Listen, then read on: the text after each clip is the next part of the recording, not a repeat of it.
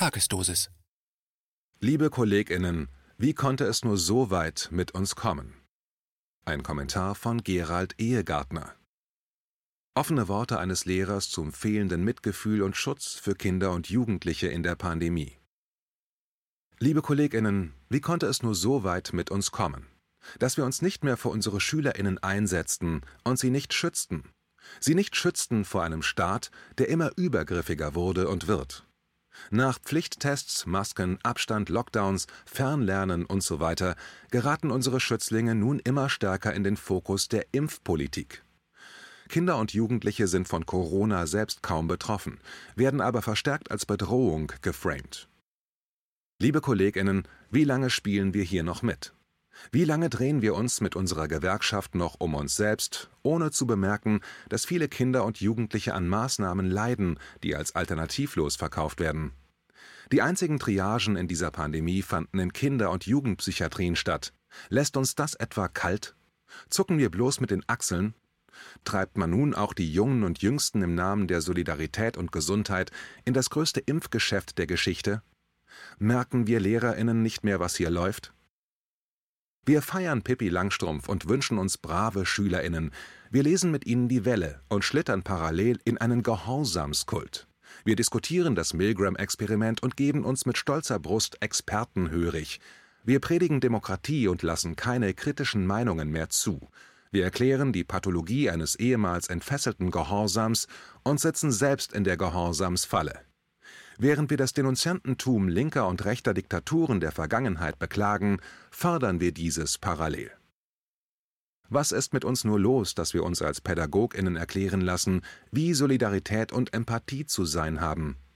Denken wir selbstständig oder geben wir die Freiheit freiwillig auf, nur um zu den fremd definierten Guten zu gehören? Für mich ist nun endgültig eine rote Linie erreicht, sollte der Unterricht in Zukunft nur geimpften Kindern und Jugendlichen vorbehalten sein. Es darf keinen direkten oder indirekten Druck zur Impfung geben. Die Schülerinnen werden jetzt immer stärker in den Fokus geraten, mit immer neuen Infektionszahlen und gefälligen Studien, während geimpfte Erwachsene nicht mehr getestet werden. Der Druck wird sich erhöhen. Das ist klar. Und wir wissen nun, dass die Politik interessengeleitet ihr Ding durchziehen wird, wenn wir nicht aufstehen.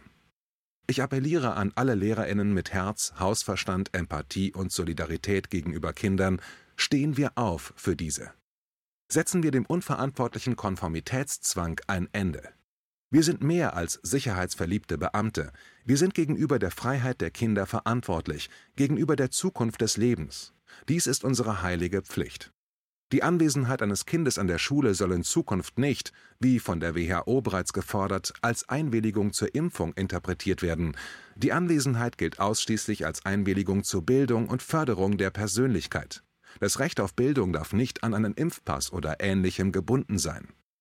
Unsere Kinder und Jugendlichen dürfen letztendlich nicht in eine solidarische Geiselhaft genommen werden, nur weil sie keine Lobby besitzen. Wenn wir Pädagoginnen nicht für sie eintreten, wer dann? Wenn wir sie nicht als Hoffnungsträgerinnen statt Virenträgerinnen sehen, wer denn dann? Lasst unsere Kinder und Jugendlichen aus dem Spiel, sie gehören euch nicht. Lasst sie spielen, statt sie zu kleinen Robotern zu erziehen. Ihre Würde ist unantastbar.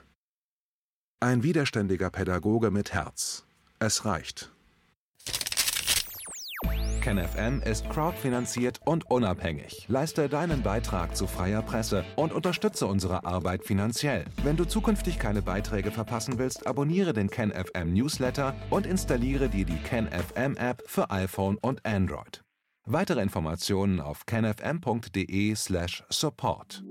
Hallo Community. In diesem Video möchten wir euch das Thema Bitcoin ans Herz legen. Wir werden euch erklären, was Bitcoins sind, wie man damit bezahlen kann und welche Bedeutung diese Währung für KenFM hat. Viele von euch haben sicher schon von Bitcoin gehört oder nutzen es sogar privat. Wie ihr KenFM mit Bitcoins unterstützen könnt und warum das für uns aktuell sehr wichtig ist, verraten wir euch jetzt. Das ist ein Bitcoin. In Wirklichkeit existiert so ein Bitcoin aber gar nicht. Es gibt ihn nur virtuell im Internet als digitale Währung in einem digitalen Konto. Bitcoin ist eine sogenannte Kryptowährung, die bekannteste weltweit. Man kann damit via Computer oder Smartphone einkaufen, spenden oder sich gegenseitig Bitcoins zuschicken. Bitcoins kann man wie Währungen oder Edelmetalle zum aktuellen Wechselkurs kaufen, verkaufen oder von Freunden zugeschickt bekommen. Einzige Voraussetzung ein E-Wallet, zu Deutsch eine elektronische Geldbörse. Das ist ein Account oder Konto, über das man Bitcoins empfangen oder versenden kann. Wie ihr wisst, nutzen auch wir bei KenFM schon seit ein paar Jahren Bitcoin, damit wir im Notfall auch finanziell unabhängig bleiben können, zum Beispiel von Banken, die uns nicht mehr mögen.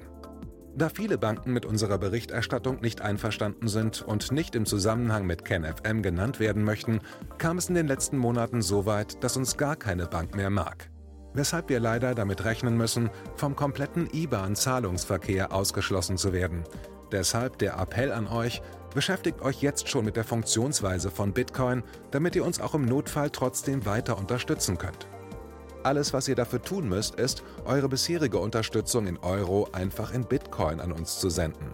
Dazu legt ihr einfach eine kostenlose E-Wallet an, wandelt einen Betrag eurer Wahl in Bitcoin um und sendet uns diesen an unseren Bitcoin-Account.